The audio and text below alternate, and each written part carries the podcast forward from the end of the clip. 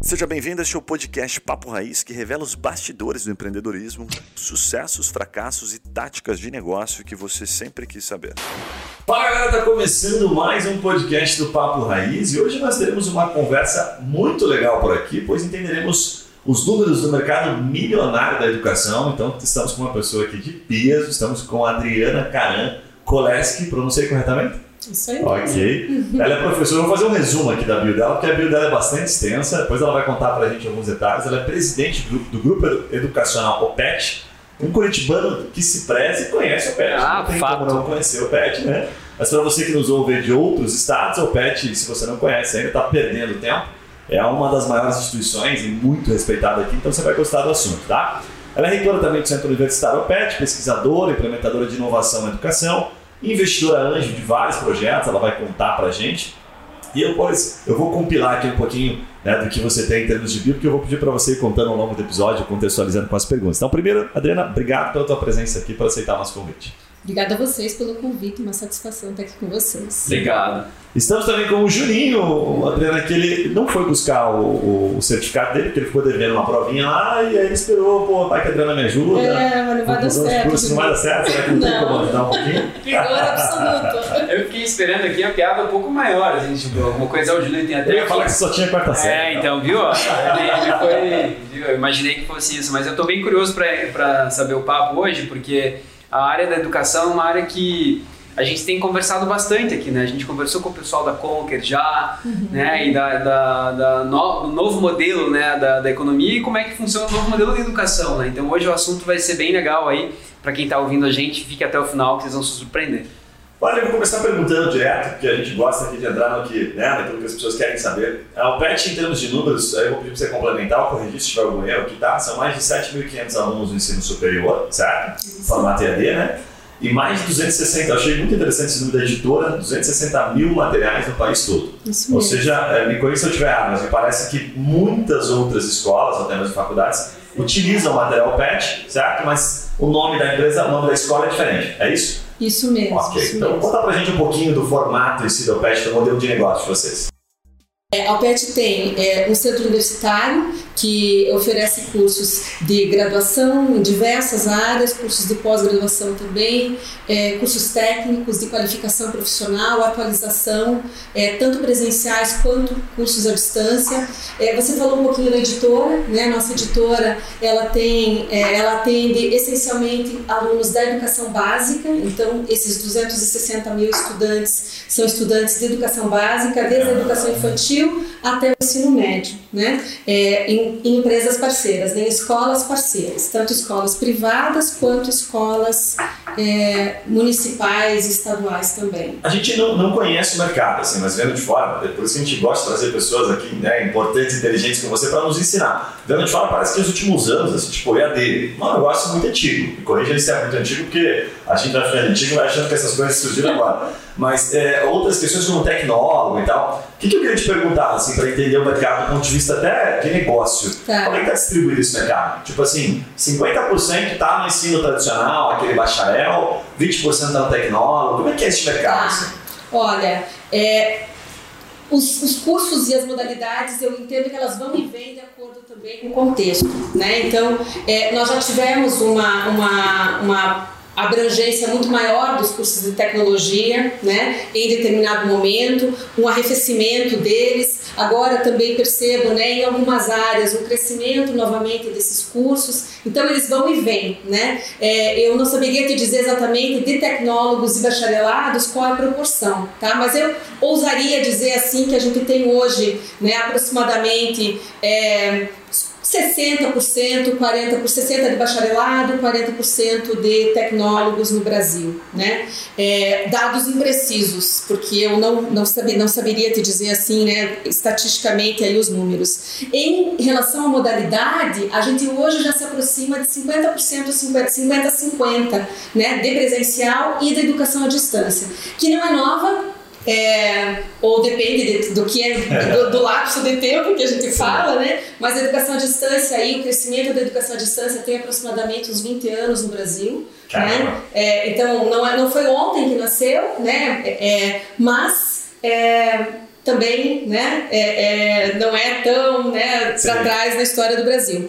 É, mas, né, então a gente tem aí um crescimento da educação à distância bastante grande ao longo do tempo e na pandemia a gente teve um crescimento ainda maior, né? Então eu ouso dizer hoje que a gente tem é, um caminho, uma caminhada importante da educação à distância para ser maior do que a própria em números de alunos, né? Maior do que a, a, a oferta tradicional de cursos presenciais. E também, né, Guilherme? Uhum. É, o que é, a, a pandemia ela trouxe algo que a gente no mercado educacional já via e já sabia que aconteceria, né? No, no horizonte de tempo, a gente sabia que é, as tecnologias também seriam utilizadas nos cursos presenciais, né? Então a gente olhava lá na frente e falava assim, tá, por enquanto, a gente tem essa diferença dos cursos presenciais e dos cursos da educação à distância, né? É, mas no caminhar das coisas, né, e do tempo, isso vai criar um novo modelo de educação. A pandemia fez acelerar esse processo de criação desse modelo híbrido, né? Então, você sabe que é, é, a questão da pandemia parece meio óbvio para todo mundo, né? dizer, ah, não, foi todo mundo online, então as faculdades devem ter né, tido mais uma preferência pelo EAD, praticamente quase uma uma obrigação, assim, né, da nossa parte, né, de continuar estudando e tivemos que nos adaptar, certo? Agora, tem alguma curiosidade, tem alguma coisa assim que a gente não sabe que aconteceu por trás dos bastidores? Exemplo, assim, tá? A gente já brincou aqui em alguns momentos que parece que nos últimos anos a faculdade de Direito estava em, em alta. Ah, não sei o que fazer, vou fazer Direito. No passado parece que foi administração. É, teve mais alguma coisa que a pandemia fez o mercado mudar, além dessa questão de EAD ou não? Por trás do bastidores você diria assim, ó, isso aqui a gente não esperava. Você falou até de curso, né?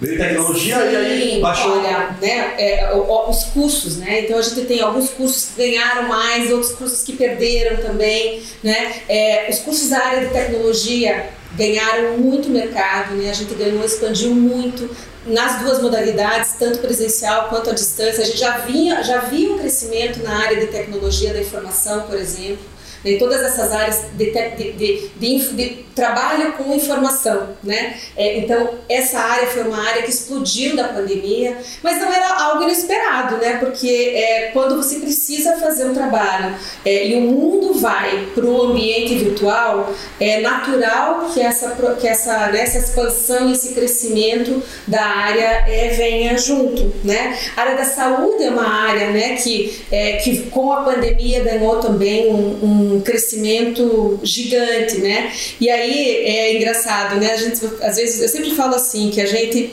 é, é, a gente precisa contar com sorte também quando a gente empreende, né?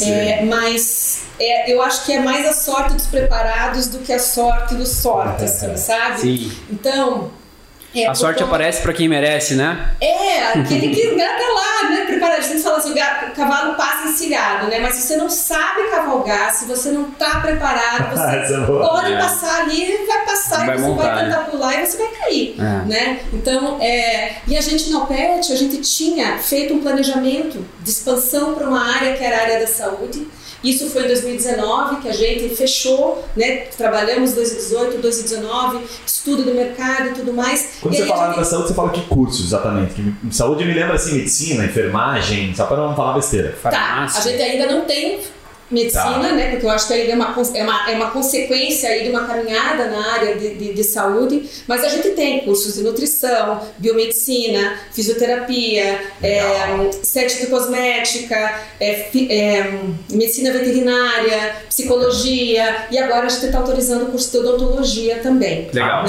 E na, na, na, frente aí tem né, farmácia e também tem é, a própria a, a enfermagem, e depois lá na frente, né? É, é uma caminhada caminhada aí para construir medicina também. Sabe que uh, você comentou, né, que a questão do ensino à distância é uma coisa recente, de 20 anos assim. Há mais ou menos 17 anos atrás, eu estava voltando do Rio de Janeiro, eu trabalhava na indústria farmacêutica, naquele momento trabalhava na Novartis, uma empresa suíça. Eu estava voltando da, de uma reunião e eu sentei do lado de uma, de uma menina que era head de uma empresa chamada IEST. Uhum. E aí eu nunca tinha ouvido falar dessa empresa, muito menos sobre educação à distância. E ela me falou, não, nosso foco, eu estou implementando aqui no Rio de Janeiro, sou de Curitiba, mas estou implementando no Rio de Janeiro aqui uma unidade para educação à distância. Eu falei, nossa, né? E, na, e há 17 anos atrás, é, nos falavam muito isso. Para mim era uma novidade, mas eles já eram fortes nesse. Eu, eu nem sei mais nada sobre a empresa, sobre Ed, nada, mas eu sei que eles, eles já estavam com, com bastante aluno, principalmente em empresas, assim. Eu acho que eles estavam fazendo essa educação em treinamentos, em empresas à distância, e, e aí não sei como é que está hoje, mas foi uma coisa que chamou a atenção. Se, se, se a gente consegue, né, a pandemia fez as coisas acelerarem muito, né? Talvez 10 anos em um ano aí, né? Que a gente teve que uhum. correr. Né? Mas se a gente soubesse o quanto essa educação à distância né, ela seria importante, a gente teria ganho muito mercado, né? As empresas que estão nessa área. Sim. E como é que vocês estavam se preparando para isso? Assim, vocês já tinham meio que isso pronto? Como é que vocês. Né, como é que foi a sorte? É, exatamente, como é que foi a sorte? Bom, a gente está em educação à distância já há algum tempo, né? É, e, e então, né, você, a gente tinha tudo preparado para poder fazer a, né, a mudança necessária que foi, que foi necessária. Né? Então, é, em uma semana a gente conseguiu colocar todos os nossos estudantes no ambiente online, os presenciais, os, os, os que estavam na educação à distância já, né, já estavam é, é, no ambiente online, mas os, dos, os de curso presencial também. Né? Agora, o grande desafio, gente, é, e essa foi uma surpresa para a gente, né? Foi a, a necessidade da gente fazer uma formação para muitos dos nossos estudantes, mesmo jovens, né, para o uso da tecnologia para aprender. Porque uma coisa é você usar a tecnologia no teu dia a dia, né? Então você usa aplicativo, você, enfim, né, para uma série de coisas. Outra coisa é você usar a tecnologia para aprendizagem. Peraí, é, dá um exemplo aí, fiquei meio confuso aqui. Tipo, aprender, aprender a pesquisar no YouTube assuntos interessantes para você. É que, é que não é só pesquisar. Sim, né? sim. Por exemplo, é, uma das grandes colaborações, das, das grandes contribuições que a tecnologia pode oferecer numa, numa educação à distância é, ou num, num ambiente virtual, é, não é só acessar o conhecimento. Acessar o conhecimento a gente acessa fazendo uma pesquisa no Google, né? Mas é, aprender e um processo de aprendizagem pressupõe outros tipos de atividades, por exemplo, colaboração.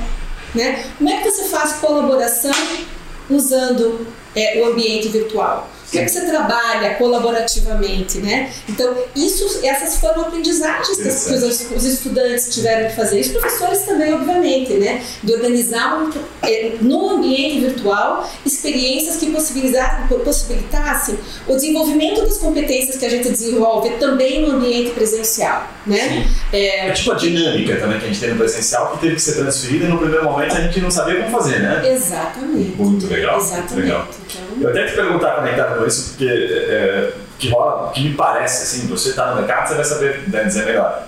Tem tanto curso, tanta opção, inclusive gratuita, né, que muita gente, a informação está tão disponível que ficou até assim, tipo, ah, não vou fazer que eu estou de saco cheio já, assim, sabe? Tem muito curso, muita opção. E aí esse excesso parece, né, ao mesmo tempo que a gente fala, ah, a informação está super disponível. Eu vi um dado esses dias que 82% de tudo que é consumido é entretenimento. Então a informação está super disponível, mas ninguém tem buscar. Né? As pessoas não vão buscar exatamente isso, vão buscar coisas mais engraçadas.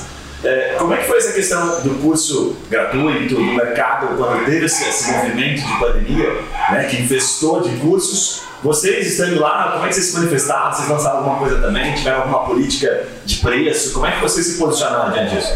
Bom, a gente tem que ser sensível né, ao, contexto. Eu acho que todo empreendedor precisa ser sensível ao contexto. Né? Então, a gente fez sim alguns movimentos de fazer oferta de conteúdo é, gratuito para que, para como se fosse uma degustação, né? Eu acho que isso é, e, a gente e a pandemia teve muito disso, né? Nossa, eu acho que eu nunca nunca vi é, tanta oportunidade de, conhecer, de acessar conhecimento como nós tivemos e nós estamos tendo ainda durante a pandemia, né? Então, muitas das nossas, das nossas atividades foram abertas ao público em geral, é, para que pudessem também continuar aprendendo, né, para que pudessem perceber a necessidade das mudanças que precisariam fazer em si mesmos, né, enquanto profissionais, em termos de aprendizagem, em termos de conduta, para passar por esse período. Então a gente teve né, é, também esse movimento de trabalhar e de, e de abrir mais o, o, o conteúdo da UPET para a comunidade em geral.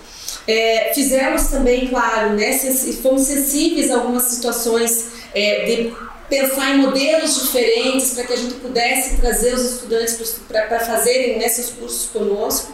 Então tem um mix de tudo aí, né, Guilherme? É legal. Fala galera, aquela pausa rápida para te fazer uma pergunta. E se você ou a sua empresa pudesse ser mentorado por alguns desses empreendedores que passam aqui pelo Papo Raiz? Ou se os seus produtos ou serviços fossem divulgados aqui para o nosso público nichado de empreendedores de diversos portes e segmentos?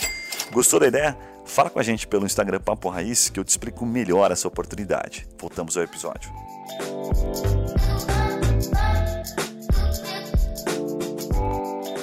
É, essa, essa questão, acho da, é, de uma disruptura, eu diria até, que antigamente a gente via que as empresas elas estavam preocupadas com o crescimento. Ah, a gente tem que crescer, crescer, crescer. Então, assim, você via as, as grandes cervejarias comprando todo mundo. O cara lançava uma marca de cerveja, começava a fazer sucesso, ele era comprado, né? E as escolas também eu vi que teve essa, né, esse mesmo movimento, né? Os caras compraram, os grandes grupos compraram muitas escolas para crescer. Mas eu vejo uma preocupação hoje muito com a qualidade do atendimento ao cliente, no caso, um aluno, né, Sim. dentro da educação. E aí não só ficar grande, mas atender a expectativa do aluno, né? E aí a gente tem algumas, alguns exemplos assim de quem dá nota é o aluno, não mais o professor, né? Pela aula que ele recebe lá no dia. Como é que vocês têm é, ido lidado com esse novo comportamento do consumidor perante essa nova economia? Certo. Sabe, Juninho, que essa é uma coisa que eu acho que é muito legal da OPET. É, e desde, desde sempre a gente, é, a gente ouve o aluno, né? ouve no sentido assim, de buscar, de fazer pesquisa e de procurar entender, procurar ver, e essa coisa assim do, tá bom, como é que eu faço para atender melhor esse estudante, né? Eu acho que essa proximidade é uma, é uma das características mais essenciais assim do trabalho da OPET, né? É, os estudantes muitas vezes falam, nossa, como é bom, como é bom, né, participar, essa relação mais próxima do professor com o aluno, é, na editora também, né, essa relação muito próxima que a gente tem com, os, com, os, com as escolas parceiras, com os professores também que usam o nosso sistema de ensino, né? É, então, é, ouvir, né, ouvir é, procurar canais para entender né, as necessidades, quais são as dores também, é muito importante. Né? Não vou dizer que é fácil, também não vou dizer assim que a gente acerta sempre, né? que a gente consegue fazer com que todos os clientes ou todos os estudantes estejam ou se sintam é, é, ouvidos ou muitas vezes atendidos, né? É, mas é, até porque é um desafio, né? Sim. Quando você pensa num universo tão grande como, como o que a gente atende, é, é, é, difícil você fazer isso, né? Ah. Mas existe assim um empenho muito grande. Eu acho que essa coisa da experiência do usuário, né? Cada vez mais presente na, na, na vida das instituições, né? Tanto que é, o ano passado a gente é, já vinha né, desenhando algumas coisas. Começamos no ano passado trabalhando, dizendo que o ano seria um ano de transformação digital na OPET. Se eu soubesse que eu estava chamando né, uma transformação tão grande, é, quem sabe eu não tivesse falado com tanto empenho e tanta força. Mas a gente também é, trabalhou é, um, é, três pilares é, de, de, trabalho da nossa atuação, né? E um dos pilares é o aluno, né? Então é olhar essa centralidade do aluno no processo de aprendizagem, no processo da organização do nosso trabalho também, né? Uhum. E não só da aprendizagem, mas da vivência e da vida dele na instituição, né? Legal. E na escola também, quando pensa na editora, né? E a centralidade do cliente, professor também da editora, né? É, é, então, essa centralidade é super importante. Quando vocês definem é, esses assuntos que você está falando, né? São a, a, os planejamentos que vocês fazem, tudo, eu, eu, imagino, né? Que vocês fazem isso em grupo, né? Não, hoje em dia é difícil ver uma, uma operação do tamanho da de vocês fazendo algo sozinho, né? Acredito que é um grupo grande. Conta um pouco mais pra gente como é que funciona você. Você é responsável por tomar decisão, tem um conselho, trabalha com, com mais gente lá na sua empresa. Quem você, faz parte do grupo? Você tocou super assim num ponto super importante, né? Porque ninguém faz nada sozinho. E, e, eu penso que nesse momento, né, a gente, a própria economia é uma economia em que as as empresas já não, já não fazem mais sozinhas, né? E se a gente puder trabalhar em parceria, em colaboração, em plataformas né, de colaboração, em ecossistemas, a gente ganha muito mais e faz muito mais, né? É, e enquanto equipe também, enquanto empresa também, né? Eu sou presidente do grupo, a gente tem um conselho um conselho de gestão que, que, que com, com, membros internos e membros externos também ao PET. É, e aí temos, né, cada um dos negócios, a gente tem uma direção que, que uma direção executiva que, que né, trabalha na, na, na, na, organização, enfim, no planejamento e na, na, consolidação aí do projeto e do plano de trabalho para cada uma das unidades. Faz acontecer, bota Faz a mão na massa. Faz acontecer, né? bota a mão na massa e não só bota a mão na massa, né? Porque hoje é, você não tem mais aquela coisa assim, ah, uns pensam e outros fazem. Não existe É. mais espaço para isso, né? Você tem o espaço de que, de que aquele que faz também precisa pensar e, e cria, né? Justamente por conta dessa centralidade do cliente, né? Então, se você deixa o processo decisório, se você deixa o, o, o- é, a, a criação do serviço também muito separada da operação, você deixa de atender o teu cliente, porque, Perfeito. né? Quem está ali na frente Tem vezes ruído no precisa- meio disso, né? Oi? Tem um ruído, né? Você coloca alguém pra ouvir e alguém pra fazer, ou quem ouviu às vezes não passa da forma Exatamente. que tem que ser feita, né? Pra quem tem Exatamente. que fazer. Então, acho você que- tem isso, né? Assim, de, e tem que trabalhar com, com, com gente boa, né? Eu sempre É. falo assim, eu acho que a gente tem que trabalhar com gente boa e gente de bem, sabe? Que eu acho que tem que juntar essas duas coisas. Só não gente... bota gente chata. Não, gente do bem, né? Tô falando, né? Você trabalha em família lá, né? Trabalhamos... Não quer trabalhar em família, assim, num ambiente corporativo, dá muito problema pessoal? Vocês conseguem separar bem isso aí? Olha, você sabe que a gente tem uma história, e é isso eu acho que eu devo muito ao meu pai, né? A gente deve muito ao meu pai.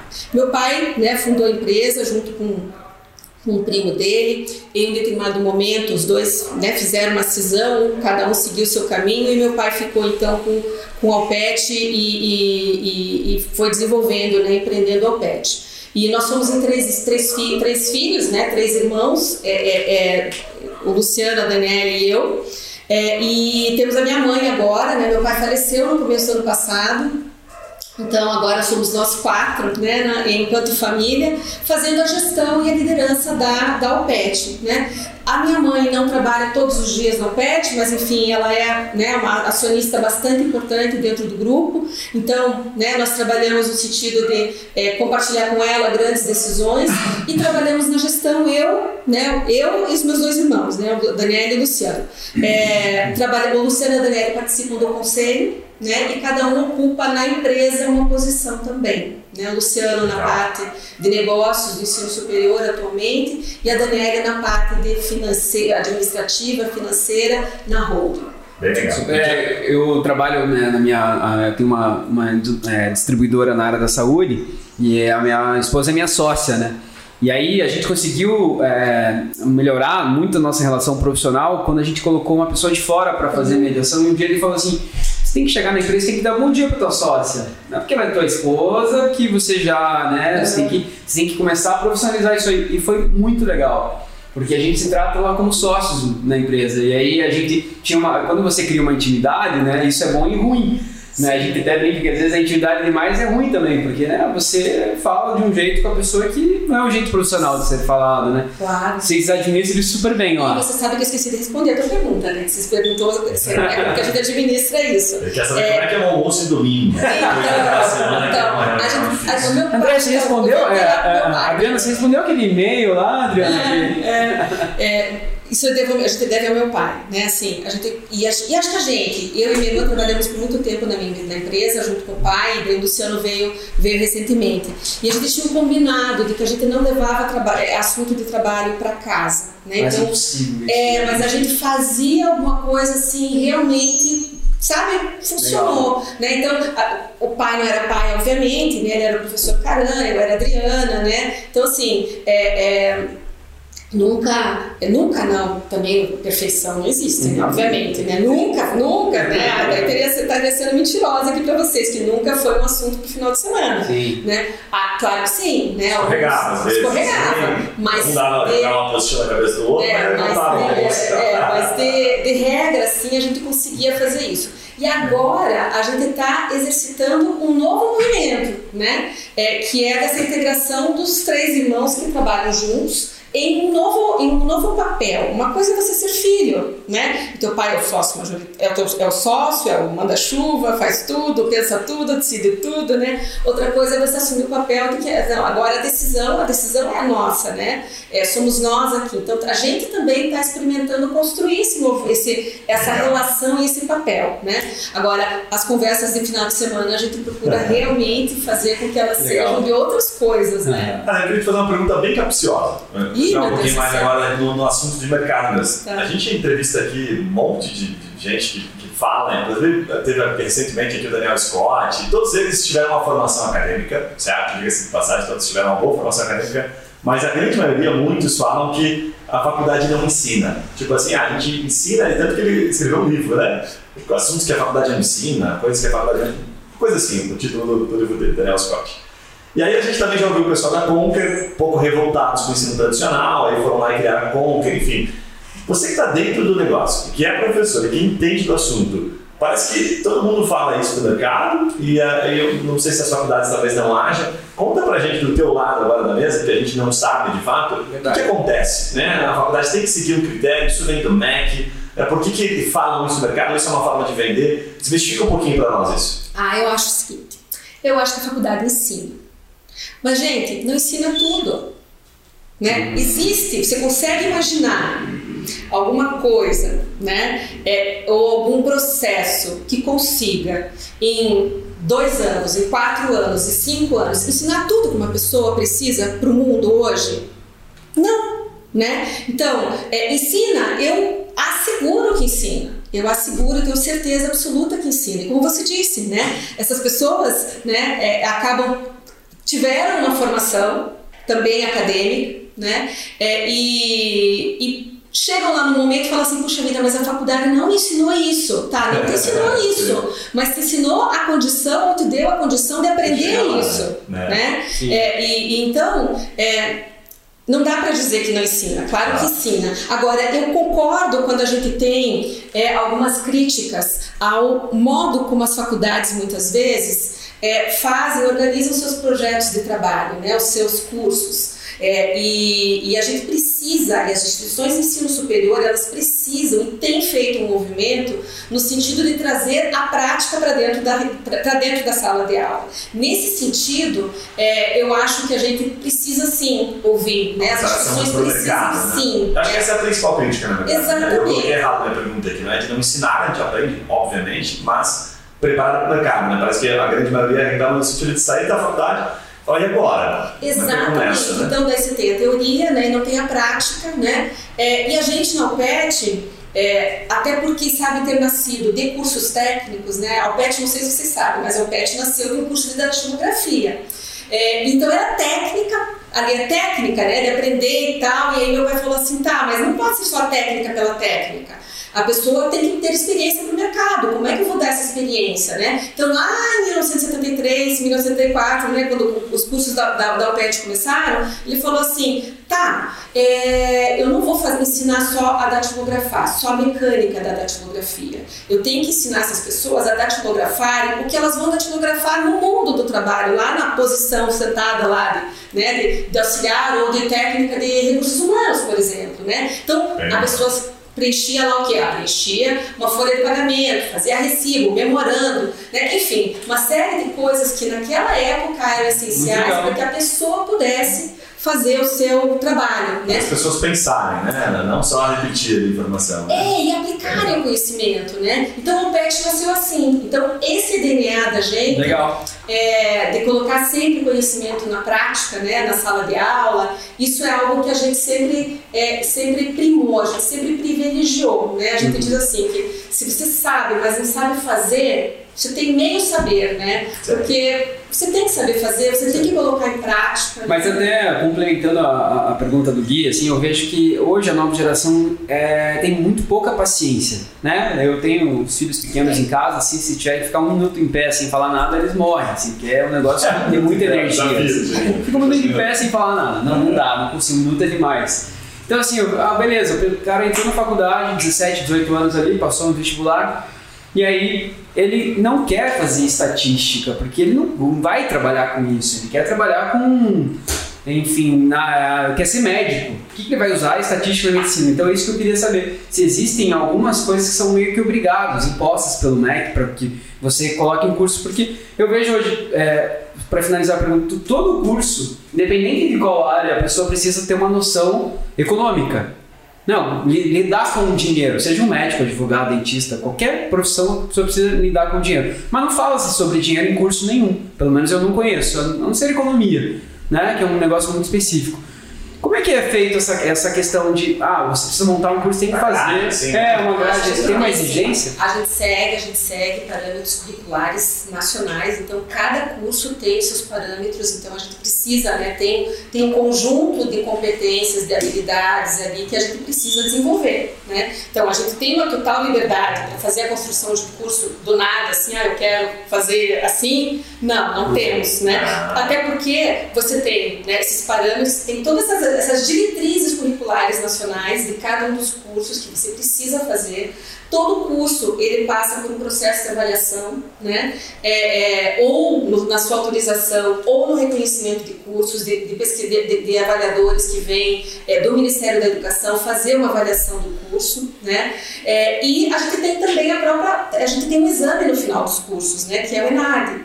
É, é, e esse exame é um exame que traz e que reflete essas diretrizes curriculares nacionais, né? Então, as instituições têm é, é, liberdade para fazer muitas coisas, tem, tem muita liberdade de como você vai ensinar, de como você vai organizar, de como você vai estruturar, né? É, tem, inclusive tem alguns conteúdos e abordagens que você vai fazer, mas existe uma base que a gente precisa seguir, né? Então, eu não posso, por exemplo, deixar num curso que precisa ter estatística, eu não posso dizer que eu não vou ter estatística, né? Hum, legal.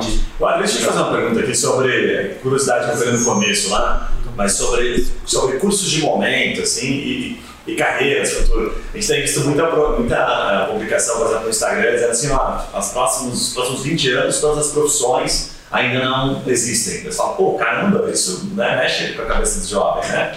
É, são duas perguntas lembradas, assim. Existiu de fato esses momentos? Isso é uma coisa que eu sempre queria saber. Um período que todo mundo queria fazer administração, tem algum curso da moda? Tipo assim, ciência de dados agora. Né? Existe essa modinha no Ah, mercado? existe, existe. É, e aí, qual- quais foram as modinhas que você lembra, assim, que são interessantes? E depois, como é que a gente sabe dessas profissões? Como é que vocês se preparam para profissões do futuro? Que tá todo mundo dizendo, os futuristas aí, que ainda não, não foram lançadas. Nem existem, né? as Você- Sim, sim.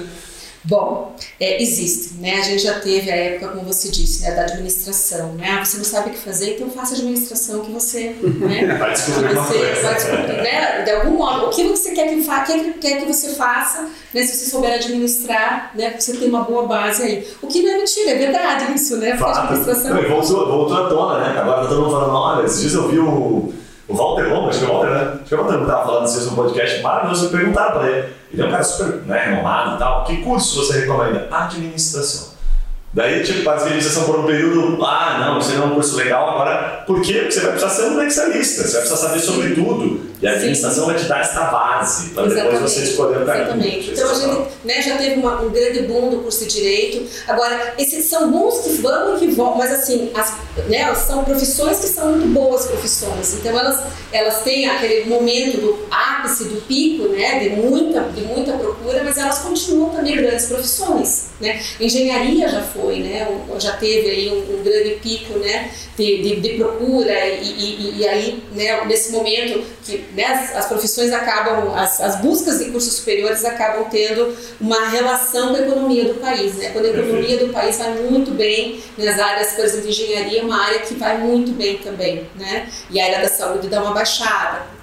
No momento, né, no momento que a economia não vai muito bem, a área da saúde sobe, né? Então a gente está nesse momento, inclusive, né, da área do boom da saúde. Agora, saúde é um negócio que, né, é um curso que, que tem tido assim grande procura. E sobre o futuro, como é que a gente faz?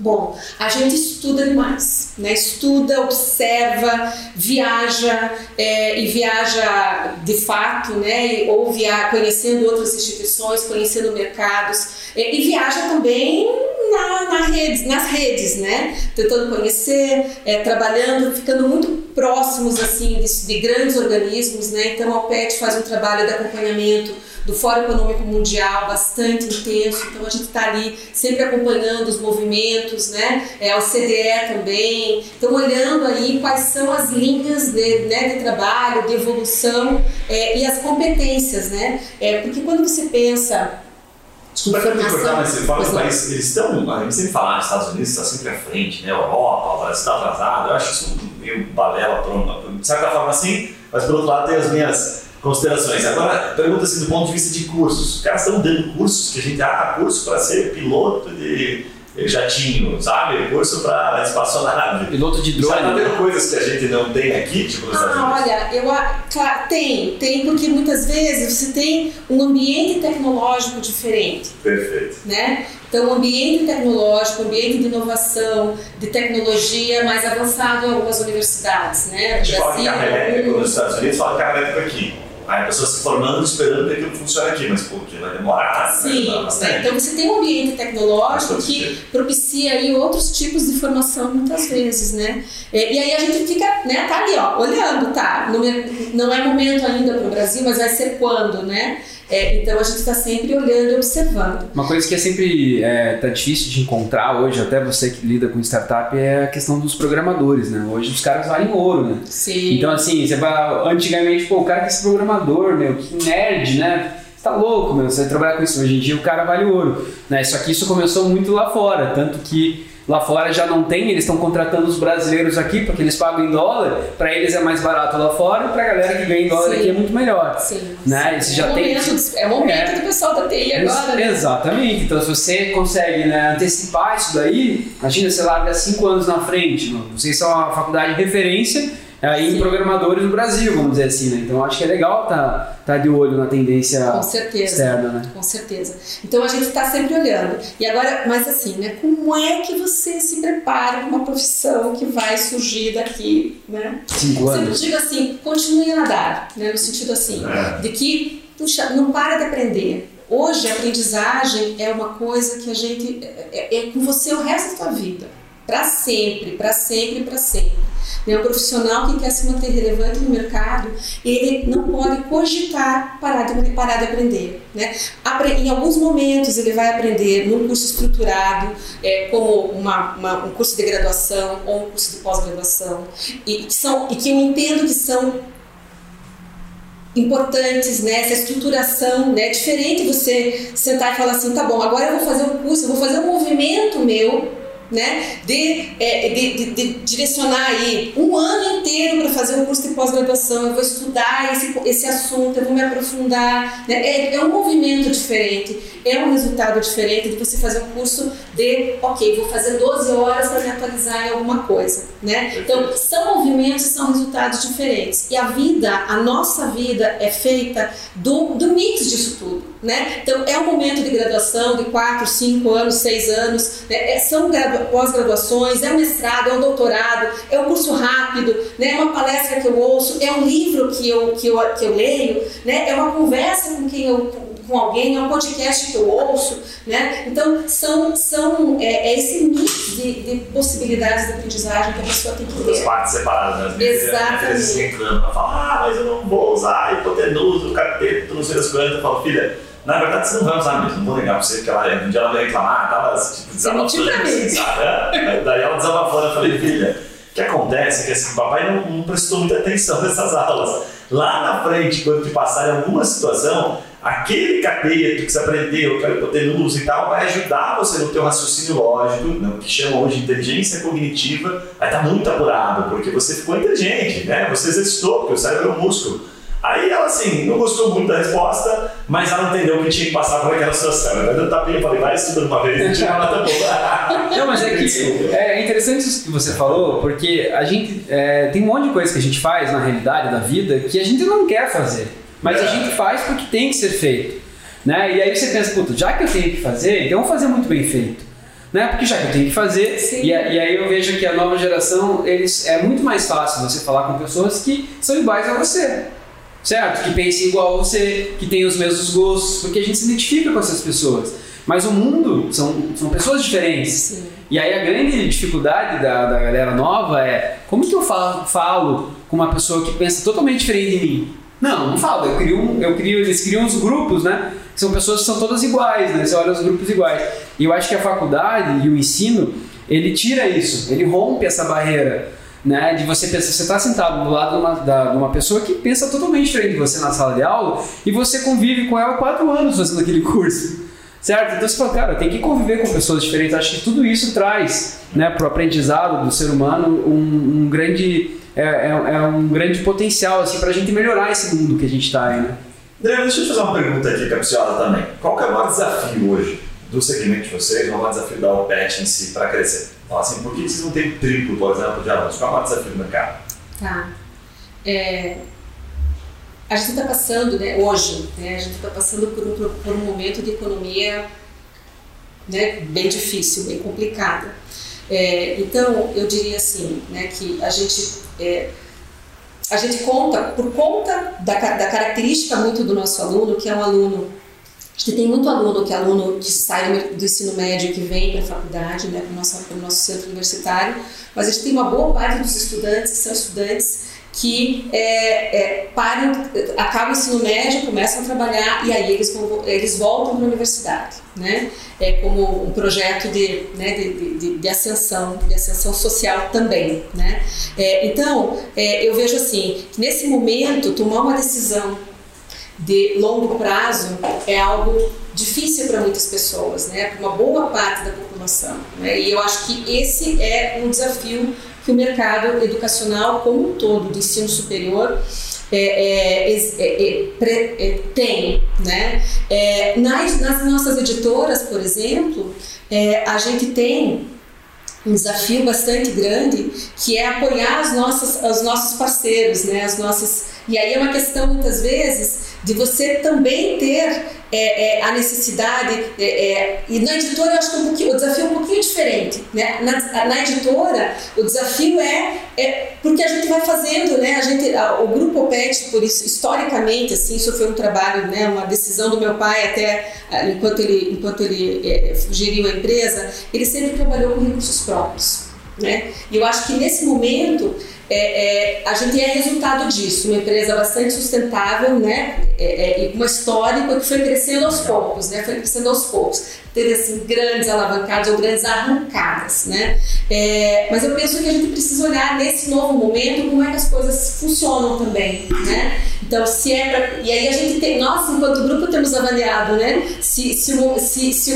o caminho é esse, né, de continuar trabalhando é, exclusivamente com recursos próprios ou se é né, fazer algum tipo de aporte diferente dentro Você da empresa. Mantém a velocidade, né? Exatamente. Devagar, devagar, é, exatamente. Ou, ou se faz né, casa. Então, essas são coisas que a gente precisa. Ou monulinear ou exponencial, né? Exatamente, né, exatamente. Bem legal. Nessa linha de raciocínio, eu queria te perguntar uma coisa também que é interessante. O que faz um aluno, na sua concepção, escolher uma faculdade ou outra? Quando são muito parecidos. Eu vejo que muitos cursos têm né, um certo preço parecido que, que faz ele escolher o PET ou vai escolher a PUC, por exemplo? Tá. Eu acho que faz. É, eu acho que o nome da instituição, né, a relevância dela dentro, da, dentro da, da, da, da do cenário, enfim, né, dos objetivos que a pessoa tem enquanto, enquanto, enquanto é, profissional, enquanto pessoa, né? É, eu penso também, penso não, eu percebo isso, né? É, que você falou dessas coisas, o Juninho falou essa coisa do, do, do do, do, dos meus iguais, né? Tem uma coisa também, né? Das pessoas, elas buscam, elas buscam uma, uma instituição que também reflita os seus valores, o seu jeito, né? Em que a pessoa, claro que ela sabe que ela vai encontrar pessoas diferentes dentro da instituição, mas ela vai buscar pessoas, uma instituição que atenda pessoas como ela, entendeu? Então isso eu acho que, que é uma, é uma né? acho não, a gente sabe, né? Porque é, pela nossa experiência, que é algo que traz, né? E o projeto, da, e o projeto as entregas, os resultados também, né? A gente se vale muito é, de indicações e a gente se vale muito do resultado dos nossos estudantes no mundo do trabalho, né? Ah, faz a faculdade, daí vai crescendo no mundo do trabalho. O que aconteceu com você? Onde é que você estudou? Ah, estudei PET, né? Ah, e aí você tem também uma referência de, da, da, daquela comunidade, né? Que estudou e você toda toda instituição de ensino tem a sua própria comunidade, né? E, e que vai e que vai trazendo, né? Vai trazendo filho, vai trazendo primo, vai trazendo irmão, né? Força o break pra caramba, né? E, exatamente. Saiu daqui hoje é executivo de tal empresa né? Ou tem tal empresa, montou um negócio. Exatamente. Super legal. Então... Você sabe que a gente é, fala assim, mas é, é, a gente gosta do papo, isso que é bem solta para falar mesmo. Mas eu já, eu já me peguei alguns momentos assim, lendo currículos, e agora a gente já não olha muito mais o curso, mas tem que olhar o curso assim, olhar o curso, pá, pessoas falando em direito na faculdade, XYZ assim. Nossa, cara, nunca ouvi falar, né? Você querendo ser peraí, que faculdade é essa? Né? Quanto vinha da federal? Isso é uma constatação que eu fiz, assim, na minha amostragem, que não era muito grande. Mas já percebi o seguinte: todo aluno que vinha, quando vinha federal, Cefet, me parecia que talvez pelo, pelo conjunto de fatores, ah, a pessoa era mais difícil passar, a dedicação era maior, raramente eu tinha me decepcionado, assim, sabe? Uhum. E aí tinha algumas faculdades que são clássicas, PUC, PET, tem aquelas que a gente conhece o nome positivo e tal. Mas quando via uma faculdade muito com muito simples, eu sei que a faculdade, que o que faz é o aluno, certo? É uma faculdade, mas a gente encontrava algumas coisas lá, putz, cara não manja nada. Aí o cara perguntando, será que eu contratei errado? Ou será que o problema da faculdade é uma merda? Mas a gente olhava isso no cara. É, é, é interessante é, o que você está falando, Guilherme, porque a gente, a gente aprendeu lá no grupo de Farma com relação a essa questão da contratação que a gente contratava antes pela, pela qualidade técnica da Você pessoa. um nutricionista, né? É, exatamente. Ah, a pessoa, nossa, ela sabe muito, mas o comportamental dela às vezes é péssimo. Então daí a gente demitir pelo comportamental, contrata pelo técnico, demite pelo comportamental, né? Então isso hoje em currículo, acho que por isso que é legal que existem hoje dezenas, centenas de cursos, milhares de cursos de inteligência emocional, né? De você se conhecer, ah, a pessoa tem um perfil mais dominante, mais influente ou mais conservador, né? Então assim é, é tudo isso que eu acho que, que são que são as coisas que, os, que a nova nova tendência de faculdades aí de ensino vai ter que adaptar, o MEC vai ter que conversar sobre isso para que o profissional saia pronto realmente para uma entrevista. Porque senão eu tenho um currículo muito bom de ali, ah, estudei em tal faculdade, mas aí o comportamento dela acaba matando essa pessoa dentro da empresa. É. É, você tem razão. E pensando um pouquinho nisso, né, você falou da, da necessidade da gente, né, da gente abrir espaço para competências socioemocionais dentro do currículo de formação. É, em todos os níveis, desde a educação infantil, fundamental, assim, o pequenininho, né, até a pós-graduação, até lá o último curso, né, que a pessoa estiver fazendo na vida, é, a gente não pode mais pensar assim, estou fazendo só desenvolvimento de competência técnica, né? É, a gente tá fazendo, tem que fazer com, com é, o desenvolvimento de competências socioemocionais. Por quê? Se a gente for pensar é, no, no que a gente está passando, é, com a própria inteligência artificial, a inteligência artificial ela emula e ela aprende o conhecimento técnico, Sim. né? É, é, e, e o que vai diferenciar o ser humano é, ao longo da vida, né? E ao longo dessa trajetória que a gente vai ter de convivência com máquinas, com robôs fazendo muito do trabalho, né? E aprendendo a fazer o trabalho também humano. É, o que vai nos diferenciar são as nossas capacidades humanas, né? E a capacidade humana, claro que é de aprender, trabalhar com problemas complexos, mas também é de interagir, também é de se relacionar, é de criar, né? Então, um projeto educacional hoje é, que se quer relevante para a formação e preparação de um estudante, qualquer que seja a idade que ele tem, precisa pensar e precisa prever o desenvolvimento dessas competências. Né? É, acessar conhecimento, hoje, acessar conhecimento é, é, pura e exclusivamente já não é mais o papel da instituição de ensino. Né? Porque a gente tem conhecimento disponível como nunca teve na história desse mundo, né? É, e então não é só isso, né? Acessar conhecimento é uma parte, é uma parte, mas organizar todo um processo para que as competências socioemocionais, essas competências que são, que a gente diz as competências do século 21, do profissional do século 21, isso é o papel de uma instituição de ensino, mais do que exclusivamente oferecer o acesso ao conhecimento. Bem legal, bem bacana. Adriana, mudando um pouquinho de, de saco para mala, a gente não pode né, encerrar aqui o episódio sem antes entender o que, que você foi se enfiar no mercado de startup, gastar dinheiro lá. Como é que é essa questão? Você está lá junto com o pessoal da Curitiba Angels, enfim, inclusive um abraço lá para a Márcia, para todo o pessoal lá. Eu gosto de desafios, né, Guilherme? É, conta pra gente como é que é o negócio de startup. Você vem de um negócio um pouco mais tradicional, né? Sim. Mas que né, seja um negócio, é um negócio grande, difícil inovar um negócio grande, né? A gente sempre tem inovar, mas é difícil. Conta pra gente como é que é essa questão das startups, o que você tem aprendido lá, o que você tem feito. Bom, você sabe que é, eu sempre fui, né, assim, busca, eu sempre busquei, é, eu- olhando um pouquinho do meu histórico, assim, sabe? Eu sempre assim, tá, tá, como é que pode fazer diferente? Que pode, né? Então, eu sempre olhei essa questão da inovação como, como parte da minha vida. E eu, em determinado momento, pensei assim, tá, exatamente isso que você falou, Guilherme. É, apesar da PET ser uma instituição é, e uma empresa que é bastante inovadora, ousada em alguns momentos para fazer oferta de cursos, pensar em modalidades, enfim, em metodologias diferenciadas, É, eu queria conhecer um pouquinho mais um mercado que eu via nascendo, né, que era o mercado das empresas é, é, baseadas em tecnologia, com alta, né, com, é, que, que, que, escalavam né, rapidamente, não rapidamente muitas vezes, mas com, com potencial de alta, né, alto potencial de, escalar, de, escala, de escalagem. E, então eu queria entender como é que era isso. Então, quando eu fui fazer investimento anjo, é, eu fui com dois objetivos. Eu queria, claro, né, Todo mundo, todo investidor sonha em colocar o seu dinheirinho ali no unicórnio, né? Na hora que ele nasce, né? Na hora que ele nasce, né? A gente tem é claro que a gente né, faz um investimento e quer um resultado financeiro nisso. É, mas eu também fui, e eu também fui, é, olhando esse, esse aspecto. Né? Eu precisava aprender, precisava me conectar com esse mundo da inovação, de empresa, de, do empreendedor. Não é só da inovação, porque da inovação eu podia ir para outro lugar. Né? É do empreendedorismo baseado em tecnologia e inovação, né?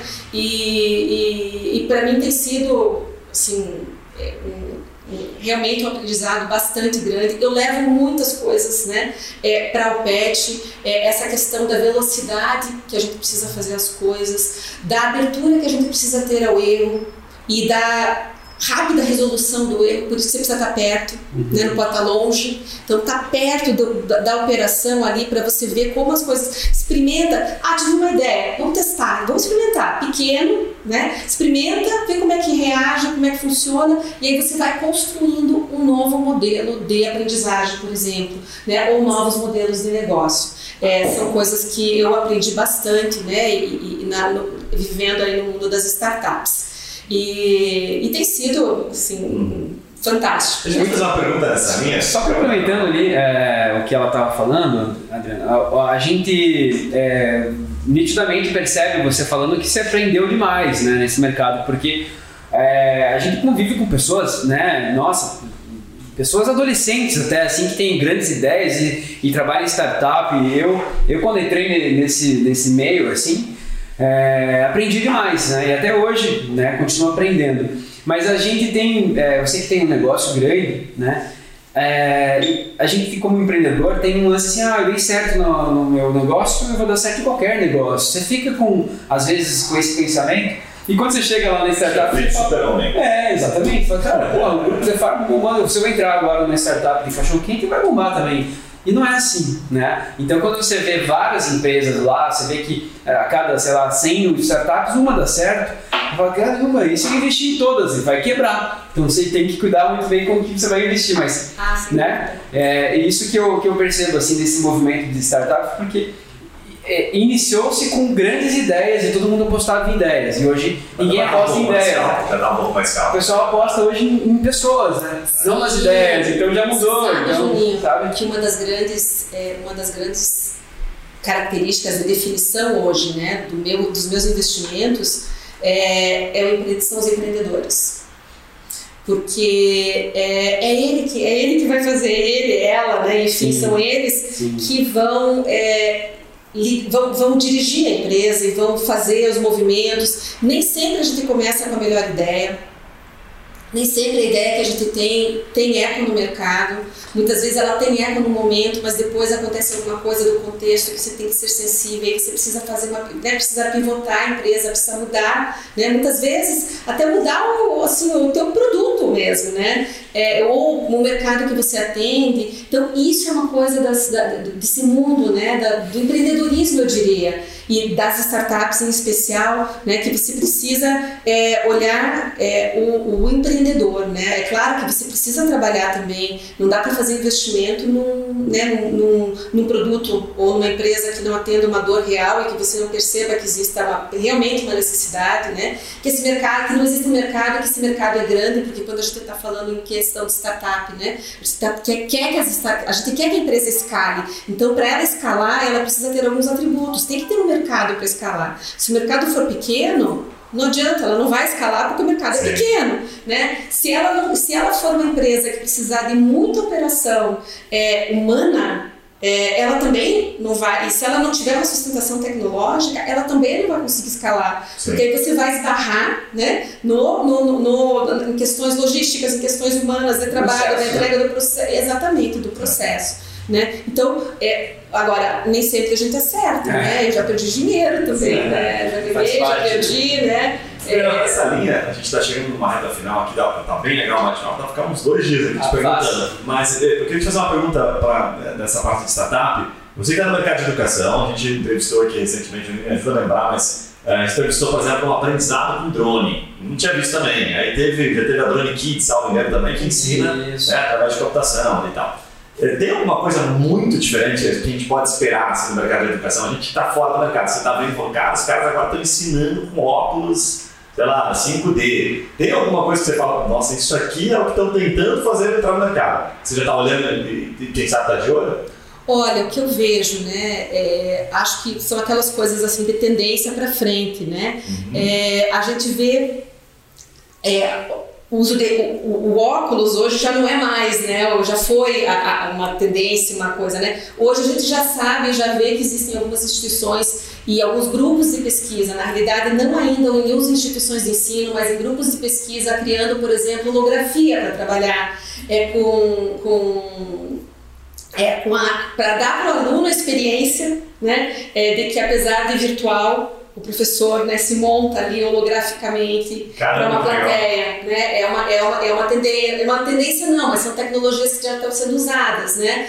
É uma tecnologia que já vem sendo usada e que eu vejo que ela vai ganhar mais, mais espaço ainda é, é o uso da inteligência artificial para aprendizagem. Né? Então você ter a máquina aprendendo é, a partir dos dados que os estudantes mandam, né, pelo uso da, da, da, pelas suas respostas, né, é, fazendo é, a partir das respostas dos estudantes fazendo é, a oferta né, ah, para o Guilherme, o Guilherme tá em, né, tem essas competências aqui, ele vai bem aqui, então deixa eu desenvolver melhor essas outras. Então a máquina aprende né, e vai dando para o Guilherme desafios e para o Júnior. Né, é como se, se, outros... a máquina conseguisse é, tornar o estudo um pouco mais pessoal, assim, né? Falou, vai aprender o mesmo curso, mas Vou ensinar um pouquinho isso aqui que ele não entendeu e o Guilherme esse outro um pouquinho. Exatamente, cada um no seu passo, né? Seria uma, uma gamificação, assim? Tipo... Você usa a gamificação para isso, né? Você também pode usar a gamificação. Então, gamificação é um, é, é, é um, é um caminho, né? Essa personalização do, do, do, do, do ensino para os estudantes, né? De acordo com o seu o seu desempenho também, né? E não são nem tendências, são coisas que a gente já está fazendo. Sim. É, agora, em tendência no sentido assim, né? De que a gente ainda, ainda faz de modo, diria assim, a gente ainda está na, não na pré-história, mas está no começo ainda de tudo. Pré-história não, acho que já passou da pré-história. mas assim, a gente está no começo, sabe? É, de, de fazer grande... uso dessas tecnologias para personalizar. Né? Vai ter uma grande revolução, na minha opinião, assim, é, e não é tão distante por, pela, pelo que eu vejo dos meus filhos. Eu tenho um filho de 5 anos e um de 8 em casa, né? Então eu vejo que as aulas já estão sendo de uma forma diferente e hoje, e ele até me falou esses tempos assim, pai, por que, que é, a, a, a, professora que está ali, por que, que não é uma bonequinha? Né? Tipo, daí você pensa, nossa, ó, vamos robotizar até a professora. Na verdade, aí é um, é um robô sendo operado por um humano, né? Vamos dizer, ela vai implementar o que, que a robozinha vai falar lá para os robozinhos alunos. Então, você vê, e isso veio de uma criança de 8 anos. Então, né, é uma coisa que. Não é Alexa, a marcha. É, é sabe o que eles pensam? Eles não gostam de ligar as câmeras, né? A, a galera faz as aulas lá, põe um bonequinho, põe não sei o quê. Mas daí é, a ideia dele foi assim: ah, vamos é, criar o nosso bonequinho, o bonequinho Luigi aqui, e a bonequinha professora lá. Né? E, a, e ele alimenta o bonequinho dele e a professora alimenta o bonequinho dela. E eles se comunicam, né? Mas são pessoas operando os robôs. É, é um jeito, Enfim, né? É. é um jeito de fazer. Eu vejo assim que uma coisa que a gente aprendeu não só na educação, que a gente pode usar a tecnologia. Não só pode, eu penso que a gente deve usar a tecnologia e a tecnologia, ao longo da história toda, o que é a tecnologia? Né? A tecnologia é você usar ferramentas para é, estender a capacidade humana. Então foi isso lá quando a gente inventou a roda, né? quando inventou a caneta, a caneta quando inventou o computador e quando está usando hoje a tecnologia para né? tudo que a gente faz. Então a tecnologia, ela estende a nossa capacidade mas ela estende a capacidade humana, né? É, a gente precisa lembrar que tem um humano também né, junto e que a gente precisa desenvolver e ter esse espaço para o humano. Então, quando eu olho para frente e quando eu é, também leio, né, estudo é, sobre o futuro, eu vejo essa coisa, é, é, esse termo, né, de, que é da, do ser humano aumentado. Então, nós seremos aumentados pela tecnologia.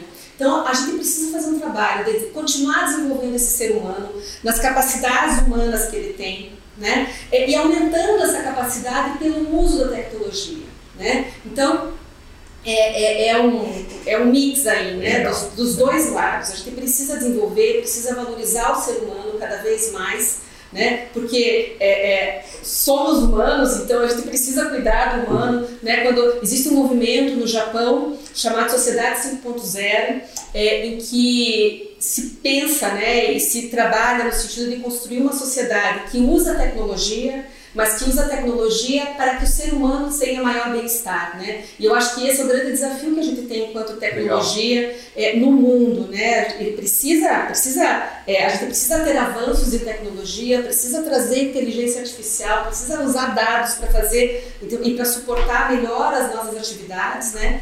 É, mas precisa lembrar também que, que o humano está ali, né? E que a gente precisa cuidar dele, né? Em todos Verdade. os seus aspectos. Bacana. Adriana, antes de a gente cair no bate-bola final aqui, eu tenho uma última pergunta, a pergunta mais difícil que nós vamos fazer aqui nesse podcast hoje, que é o seguinte. Quem é que proíbe os barzinhos ao redor das faculdades? É a UPET ou é a prefeitura? E como eles são prejudiciais? Pô, porque os, os empreendedores adoram, né? Você quer falar quando eu era estudante, agora eu como reitora. Como é que é, como é, que é a sensação né, do professor passando e tudo ali, né, tomando uma brama gelada ali? Olha... Isso é um problema, de fato? É, é um problema. É um problema. Eu vou te dizer assim, quando eu era estudante eu não via como problema. Sim. Né? Eu também frequentava e, e tudo mais. Já foi pegar aluno assim na orelha, não? Não, não. Acho que ele não faz isso, cada estudante né, tem sua responsabilidade. E eu acho que precisa usar esses, esses espaços também de acordo com a sua responsabilidade, com os seus objetivos. É um desafio? É um desafio. Né? É, é, quiseram nós, quiséramos nós, né, quisera eu ter estudantes é, que entendessem né, que o, o, o espaço né, de sala de aula, o espaço do encontro, o espaço da aula é, é tem uma relevância gigante né, para o seu, seu desenvolvimento. Nem todos fazem isso, né? Há estudantes que passam uma certa quantidade assim demasiada né, no, no, no bar. É, mas eu acho também que a vida cobra, né? É, a vida cobra no sentido assim. Cobra essa concorrência desleal, né? É, Sabe que ao redor da, UPET estava lembrando? Eu acho que eu sou um pezinho, porque eu ia no Amarelinho, sabe o Amarelinho? Não, na UPET lá do Bom Retiro. Uhum. O barzinho chamado Amarelinho, vai ter o do Didi, né? Sim. Nessa outra ali, né? E compara, né? Eu acho que uma grande diferença dessa pergunta aqui tá entre é. o cara que paga a faculdade ou o pai que paga a faculdade. O Pode cara que paga a faculdade, eu acho que ele vai um pouco menos no barzinho. É. Eu, né, é, não sei estatisticamente como é que é isso, né? É. Mas eu acho que é, é o barzinho é claro que, que tem, né? Que tem esse aspecto relacional. A gente sabe que é, a vida profissional das pessoas não é exclusivamente conteúdo e aprendizagem, então tem esse relacional. É, agora, ideal seria que a gente tivesse o barzinho depois do horário da aula, é, né? É. Porque aí você tem o melhor dos dois mundos, né? Você tem aí, a possibilidade. que a OPET não barra, até porque a presidente da OPET é barzinho. Então, é errado. vamos lá. Primeiro, vamos para a escola final aqui. A gente sempre faz cinco perguntinhas no máximo e pede para responder uma frase, uma palavra que não tiver na cabeça, tá? Pode ser? Um livro ou um podcast que você recomendaria para te inspirar ou que você consome? Olha, tem um livro que para mim foi assim como se fosse uma virada de chave para entender muitas coisas. É, o mundo é plano. O mundo é plano. O mundo é plano. Friedman é o sobrenome do, da pessoa, eu não lembro o primeiro nome. É um livro de 2006, mais ou menos. E ele, é, ele mostra a planificação do mundo a partir das tecnologias. No caso da internet, né, como o mundo, é, como o mundo mudou, como é, ele, ele ficou plano realmente, né, porque as, as, as relações se aproximaram demais, tudo se aproximou com o advento né, da, da, da, da, internet, da tecnologia. E eu acho que a gente vive cada, essa planificação hoje, né, assim, mais evidente ainda, né? Esse trabalho que roda o mundo, né? As pessoas hoje, a gente hoje na UPET faz aula com, né, com professores de todos os lugares do mundo, né? E, coloca os nossos estudantes conversando com estudantes de outros lugares do mundo também. Então, é, né, esse livro é um livro assim que eu acho que é uma leitura obrigatória. Assim, se não lê, não lê o livro, dá um jeito de, de ler pelo menos o resumo do livro. Né? Quem você se inspira ou segue como empreendedor? Ai, olha, eu, meu pai foi um grande empreendedor. Então eu me inspiro muito nele, me inspirei, aprendi pra caramba com meu pai. Legal. Eu acho que hoje, né, eu olho e falo assim, eu acho que hoje eu percebo que eu aprendi muito mais do que nos momentos em que eu olhava para ele, né? Então, assim, a resiliência, a ousadia, o fazer acontecer, né? E tem uma outra pessoa também que me inspira bastante, que é a Luiz Helena Trajano, né? Também é uma grande empreendedora, é, que inspira as pessoas, que soube também em um determinado momento, ela empreendendo, soube também falar assim, não, agora não é mais a minha hora, eu vou para outro lugar, eu vou deixar o meu filho fazer, né? Vou deixar o, o, o Frederico lá fazer o, o, a presidência da empresa, né? Então saber, né, que existem momentos em que você precisa dar espaço para o outro também é, e valorizar e, o que aquele outro também pode trazer. Bem legal. Se você pudesse voltar no tempo, que habilidade você teria aprendido mais cedo? que é uma coisa legal, né, de ser lembrado, assim, essa, essa fase da escola. Mas, assim, ó, o que, que é legal, assim, ver uma empreendedora, né, uma pessoa dando exemplo aqui, é, que, é, que eu acho que é bem legal, inspirar né, essas mulheres aí a, a fazer mais isso, né, gravar mais podcast e, e, e, e tenho certeza que muitas pessoas se modelam em vocês, né? A pessoa vai ouvir teu podcast e fala, pô, né, que legal, vou, vou, pesquisar, vou saber como é que ela chegou lá, né? Você é uma pessoa normal, um ser humano, e às vezes a pessoa pensa, nossa, essa pessoa não é dessa terra, né? Conseguiu chegar num cargo desse, numa função dessa. E muito pelo contrário, assim, eu acho que são as simplicidades que, que transformam. Então compartilha com quem você conhece esse episódio, principalmente com, com a galera que quer se inspirar, com a mulherada que quer empreender. E essa história é muito bacana, parabéns aí pela história de vocês. Top. Obrigada. Muito bom. Parece que chegamos ao final do episódio, mas a gente não conseguiu aqui ludibriar a Adriana para ganhar né, o, o certificado dele, que ele acabou ficou devendo, TCC, aqueles, né, aquelas coisas que ele fez na faculdade. Mas você tem a oportunidade também para lá, se você não conhece o PET ainda. É super legal, se você não é de Curitiba, vai que a gente assina embaixo. Pode se inscrever. Se você não aprendeu alguma coisa, a gente vai te passar o contato da Adriana. Isso aí. Com certeza ela te devolveu o dinheiro, hein? E é assim que funciona. Um abraço e a gente se vê nos próximos podcasts. Valeu. Valeu.